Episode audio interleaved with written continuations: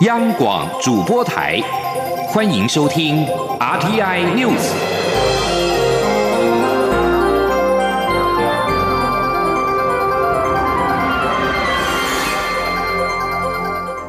听众朋友您好，欢迎收听这节央广主播台提供给您的 RTI News，我是张顺祥。外交部长吴钊燮接受芬兰国家广播公司专访时表示，中国对台湾的威胁日增。台湾绝不能成为另一个香港，但是强调台湾愿意跟中国进行对话。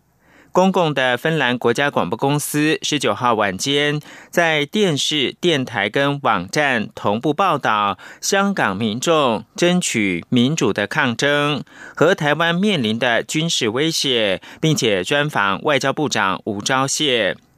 吴钊燮表示。许多国家都不同意独裁中国对民主台湾的威胁，不论是道义上、口头或者是实质对台湾的支持，都能够帮助台湾应对威胁。台湾绝不能够成为另一个香港。吴钊燮没有正面答复记者询问美国是否会协防台湾的问题，不过他强调，美国基于《台湾关系法》授予台湾防御性武器。防卫是台湾自己的责任。报道并且指出，台湾自视为区域的民主典范，给予逃难的港人庇护。对此，吴钊燮表示，台湾未来台湾找工作、就学跟工作的港人提供协助。至于两岸关系，吴钊燮表示，只要能够同时确保台湾的国家利益，台湾愿意跟中国进行对话。中国驻斐济大使馆人员擅闯我驻斐济代表处的国庆酒会，滋扰宾客。事情曝光之后，反过来指控我方人员挑衅。外交部发言人欧江安十九号表示。中国驻斐济大使馆指控与事实相反，并发出不实声明，企图混淆国际视听，而且对中国外交部宣称台湾没有外交官，外交部要给予驳斥跟谴责。欧江安强调，事实是中国的“战狼外交”已经引起国际社会普遍的反感，呼吁中国外交部深切自我检讨。民进党发言人谢佩芬则表示，民进党强烈谴责中国外交官严重违反文明以及法治的粗暴行为。此一举动凸显了中国的“战狼外交”实际上是流氓外交。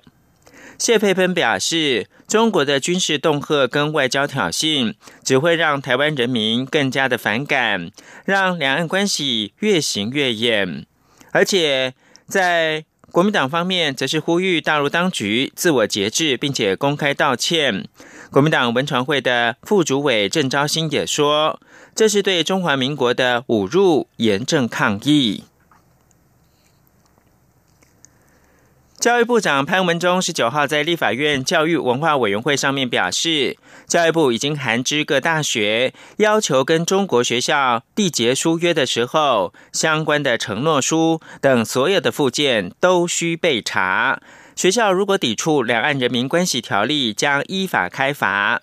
潘文忠也透露。二零一七年之后提出相关书约或者是文件的四十四所学校，经过审查都符合规定。央广记者江昭伦报道。立委黄国书十九号质询指出，三年前爆出国内七十二所公私立大学因中国要求签署一中承诺书，当时教育部仅纠正未开罚。之后台湾的大学没有配合签署一中承诺，但一百零七学年、一百零八学年仍有两万多名陆生来台。黄国书忧心，是否可能出现学校准备两套书约，给对岸和给教育部的内容不同？教育部是否有能力彻查？教育部长潘文忠表示，台湾对于两岸学术交流持开放立场，让青年学生在维护学术自由自主、不能失格下进行学术交流。过去确实发生过大学签署书约有问题，教育部事后已经函知各校相关书约附属文件都要报教育部，由教育部陆委会跨部会审查。这几年已经有四十四所学校提报书约与文件到教育部，都符合相关规范。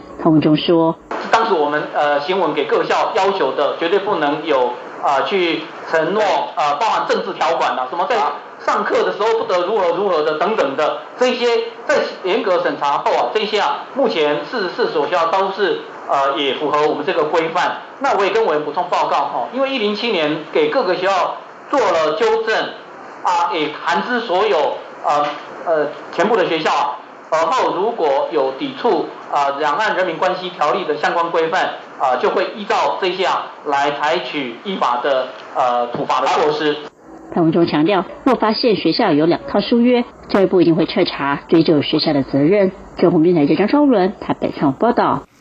台湾国内人民币的存款在走低。中央银行十九号公布台湾国内银行九月办理人民币业务存款的最新情况，存款余额较上个月再走低，减少十一点五八亿，成为两千三百四十七亿多人民币，创下二零一四年二月六年八个月来新低。央行分析，从存款状态来看的话，可以发现呢，个人户正逐渐的撤出，已经转到其他投资工具或者是其他的币别，人民币的吸引力已经越来越低。陈立信红报道。中央银行公布台湾国内人民币业务最新情况，以本国人和本国公司为主的外汇指定银行 DBU 九月底人民币存款余额为两千零六十一亿多人民币，较上个月为减。至于以境外个人、法人以及境内金融机构为主的国际金融业务分行 OBU，则是减少五亿多，成为两百八十五亿多人民币。两者加总后，台湾国内人民币存款至九月底只剩两千三百四十七亿多人民币，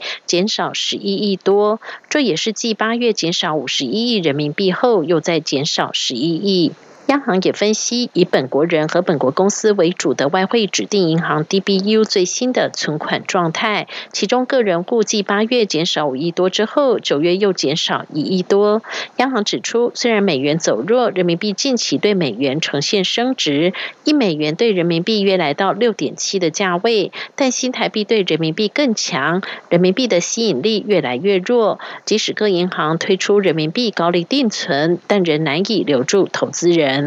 央行外汇局行务委员陈婉玲说：“个人户不外乎就是转到其他的投资工具啊，或者转到其他币别了。那法人户的部分呢，它减少的主因大概有两个。第一个呢，就是电子业去支付三角贸易的货款，减少的比较多。哈，这个月三角贸易货款支付的金额相对来讲是比较大的。另外呢，一个是增加的原因，增加原因是保险业。”收回国外投资的金额比较大。目前国内银行的人民币定存一个月期最高为永丰银行的百分之三点零五，三个月和六个月期最高都为日盛银行的百分之一点八和百分之一点九，九个月期和一年期则为和库银的百分之一点四五。中央广播电台记者陈玲信鸿报道。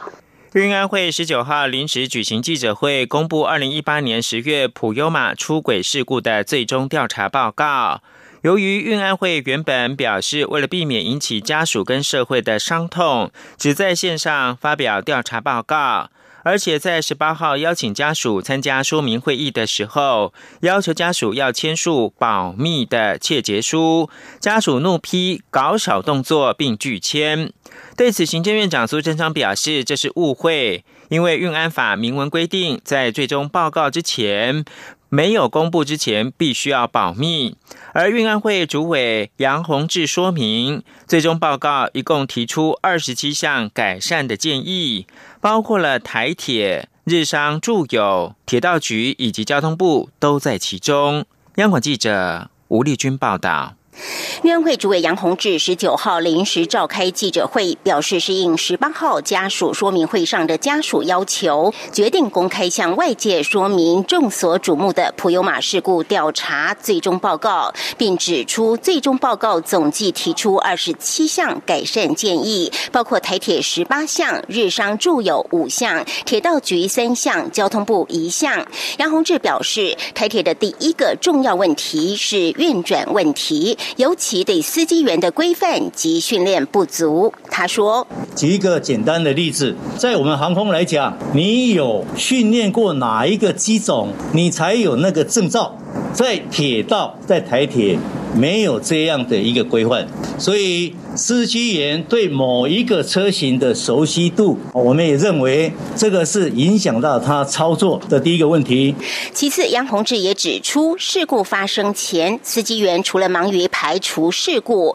加上是二线的司机员来开一线的车，更加推高了事故风险。他说：“第二个呢，我们看到从罗东到金马站，我们的司机员接到很多的通联，所以司机员一方面要看仪表板。”一方面要听外面的指示，所以我们也看得到司机员在各种压力下。假如他又是二线的司机员来开一线的车，那这样的风险更高。此外，当司机员切断 ATP，行控中心第一时间就应该知道，这也是重大问题。另外，在飞安上有个 MEL 清单，也就是当航空器的主要装备中有几项故障，飞机就不能起动。但台铁尚未建立这样的模组。杨宏志也提出，日商著有设计的普悠玛面板界。面上反映的资讯，如主风泵和高压装置，明明是相同的东西，却用不同的名词，而且所给的资讯也没有对点。加上台铁和日商签署的内容，造成台铁认为还在履约保固期间，一直忽视该有的保养，让散热器长满杂草，竟未及时清理等等。中央广播电台记者吴丽君在台北采访报道。国家运输安全调查委员会公布普悠马事故补强调查的最终报告，针对台铁详列了运转跟组织管理、维修，一共是十八项的改善建议。台铁在十九号晚间发布新闻稿，简单回应，积极办理。为了加强防疫，台湾严格的控管入境，仅释出有限的集中检疫病床供入境移工使用。劳动部十九号表示，经过卫福部的协助，日前提供劳动部一千两百床集中检疫床柜全数的释放登记。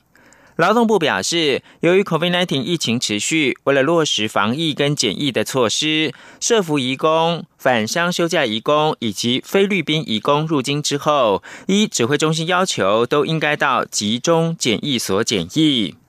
劳动部指出，经过卫福部的协助，自十月八号开始，依照雇主安排，移工入境启程，开放一千两百床供登记使用。另外，劳动部将会滚动检讨床位的分配以及运用的情形。此外，中央流行疫情指挥中心在十九号公布，国内新增五例的境外移入 COVID-19 的病例，是按五三六到编号按五四零，其中二例自菲律宾入境，其他分别来自法国、印尼跟俄罗斯入境。这五个人当中，两名是境外生，加上之前台湾首度确诊的四名境外生，累计一共是有六名的境外生确诊。而在国际间，世界卫生组织 WHO 的官员十九号在国际记者会上点名台湾是亚洲防疫的成功典范之一，并分析战胜病毒关键是专注找出和隔离病例，而且即使成功之后也没有放松。世卫组织十九号在日内瓦举行视讯记者会，有媒体询问近期欧洲感染 COVID-19 人数大增。相较之下，亚洲国家像是中国却并未如此。欧洲防疫措施哪里出错了呢？世卫公共卫生紧急计划执行主任莱恩回答时表示：“这是有趣而且是复杂的问题，但表示不止中国，东亚许多国家、地区跟卫生当局，像是日本、台湾、新加坡跟澳洲等等，在对抗疫情取得了巨大的进展。”除了压平疫情曲线、控制传播，并在一段长时间之内维持低感染人数，莱恩指出，这些战胜病毒并且加以控制的国家共同点是专注的找出跟隔离病例，并且提供住宿、食物跟社会支持，而且在控制疫情之后没有放松，不断的提高测试能量。中央广播电台。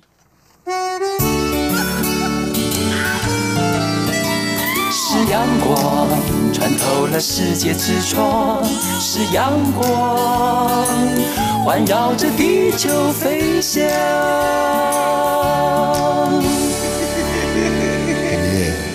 现在是台湾时间清晨的六点四十四分，又过了五十三秒。我是张顺祥，继续提供新闻。行政院长苏贞昌今天二十号将第四度到立法院提出施政报告，并被质询。国民党团总召林维洲十九号表示，不对含莱克多巴胺的美国猪肉进口道歉，就不让苏贞昌上台。民进党团干事长郑运鹏则指出，国民党继续的占据一场，非常的浪费行政资源。苏贞昌九月二十二、十月十三、十六三度前往立法院进行施政报告，并被质询，但都因为国民党立委杯葛议事的进行，导致没有办法上台报告。立法院长尤其坤日前召集了朝野协商，但是还是没有共识，僵局没有化解。立法院院会今天二十号将再度邀请苏贞昌列席进行施政报告，并被质询。而国民党立法院党团也针对今天的院会发出了甲级动员令。国民党团总召林维洲表示，只要苏贞昌不对韩来记美猪进口道歉，国民党团将持续的占据一场发言台、被询台以及质询台，不让苏贞昌上台报告。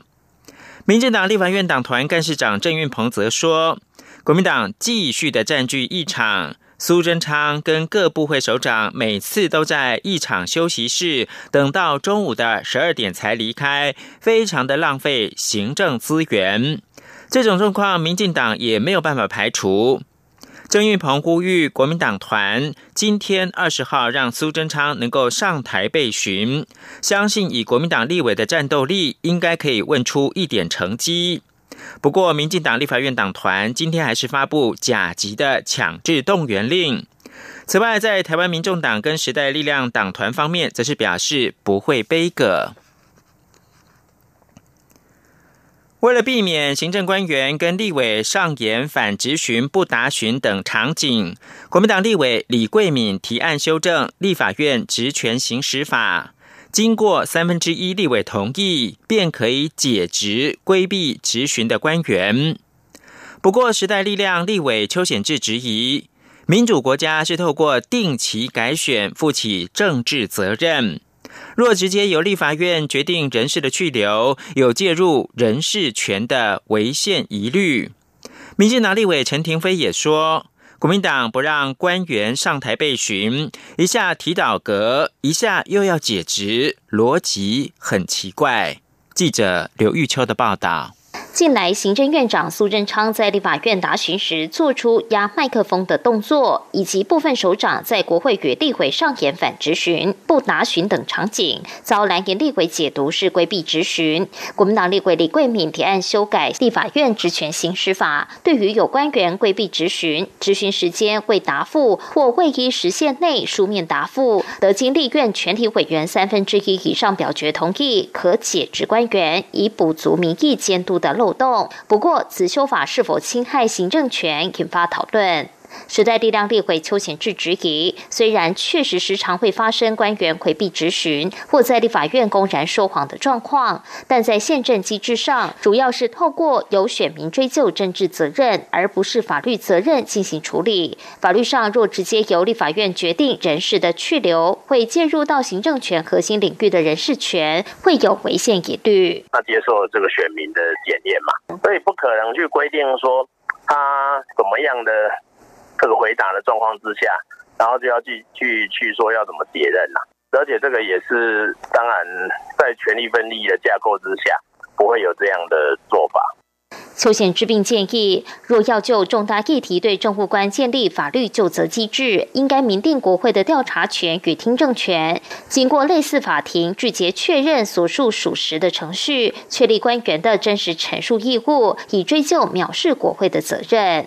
台湾民众党立委赖香林也质疑，此修法有侵害行政权人事任免的疑虑。况且法仅能够定框架，并不能真的杜绝反质询、情绪性等攻防。他呼吁朝野彼此相互尊重，才是解决问题的根本方法。这首长很多下台是基于他对他政策负责，必须处理嘛。那跟职权行使在立院的这个未必是这么廉洁啊，应该尊重彼此，然后在立法跟行政本来互为监督，也互有政策的这个协助推进的角色嘛。而民进党立委陈廷飞也认为，国民党一下子要提倒阁，一下子又要拒绝被询的官员，不知国民党还会玩什么招。陈廷飞说：“若官员刻意背阁质询，执政党立委也不会允许，会列为不适任。但国民党现在一方面不让官员上台被询，另一方面又要修法谴责解职，是很奇怪的逻辑。”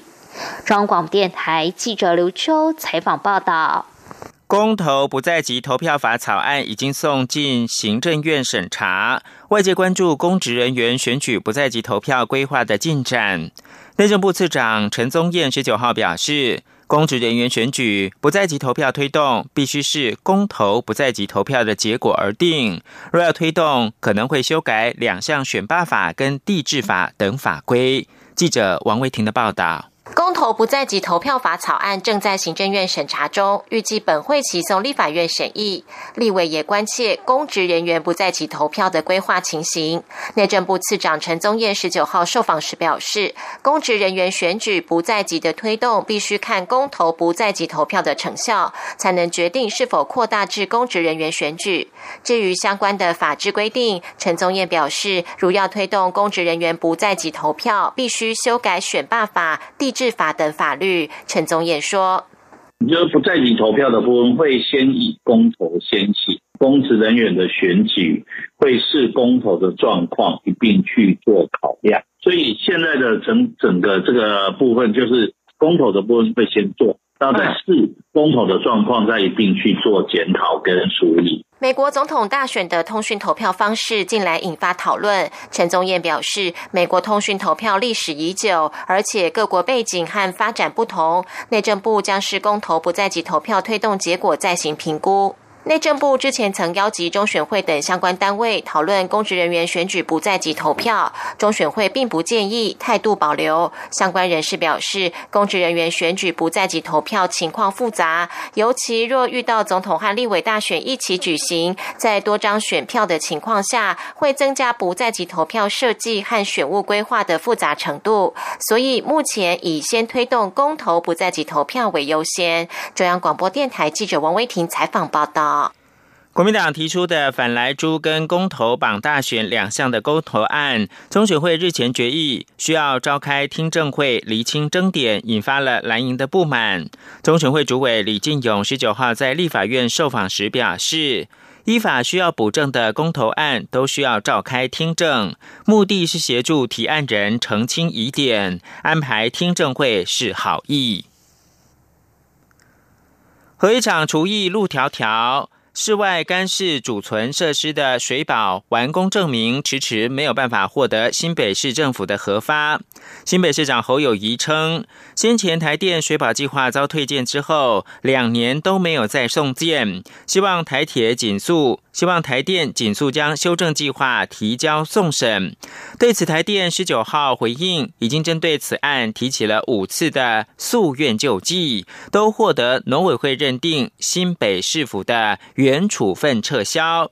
无奈新北市府不愿意核定处分，台电呼吁市府按照诉愿结果重新的裁定，如需修正也请明确说明，而非只是退件。而且若此事拖得越久，衍生的外部成本也就越多。央广记者谢嘉欣报道。落实二零二五年非核家园政策目标，核一厂进入除役阶段。不过，核一厂的室外干式储存设施应有变更设计，水土保持计划送审说明十三次，都遭新北市政府以未按图施工为由退件，造成除役计划延宕。而新北市长侯友谊日前表示，台电两年来都没有再送件，希望赶紧提交修正计划，市府会严格把关。台电回应，自二零一八年五月以来，已针对此事，向主管机关农委会提起五次行政诉愿，农委会都认定新北市政府的做法有瑕疵，撤销原处分。但是新北市府始终无视诉愿的决定，持续不愿核定处分，坚持要台电重新送审。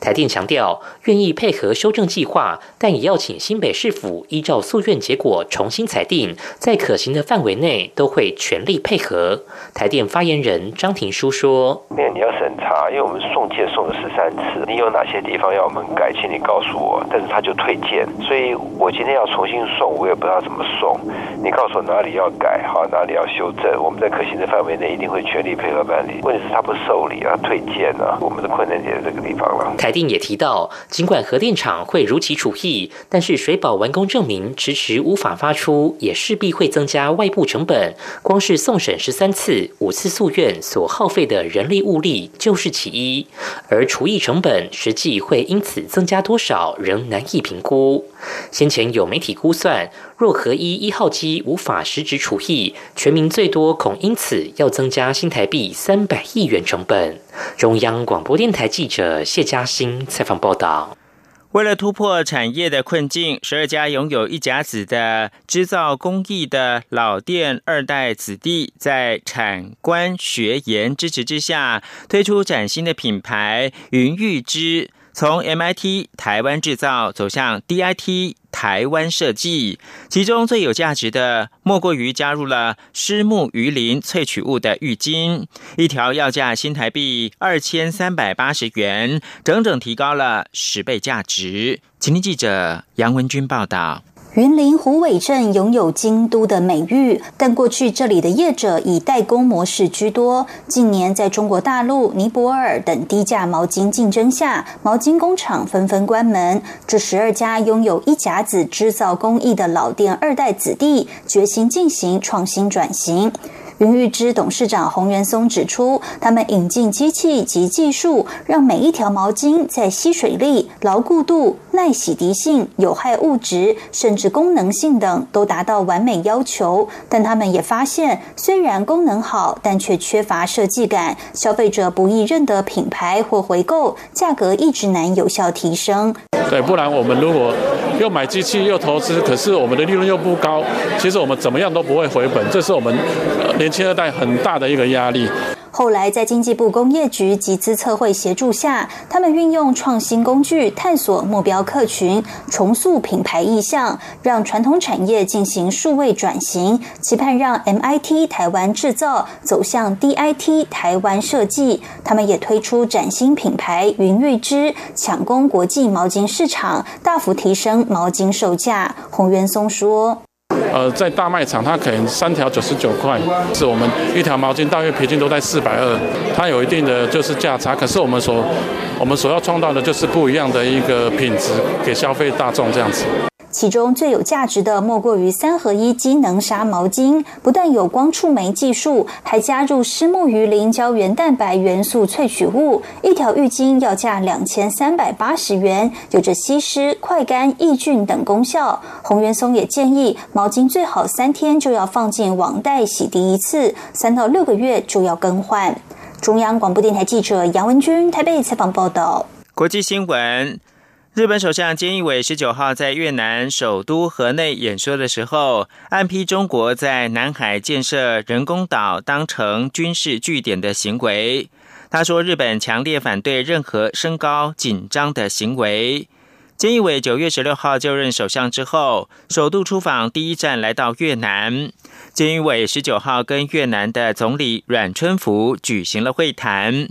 对于东海跟南海出现企图片面改变现状的作为深感忧虑。日本期盼能够跟越南合作应应。日媒表示，菅义伟是剑指中国。对于菅义伟的所言，阮春福表示赞同。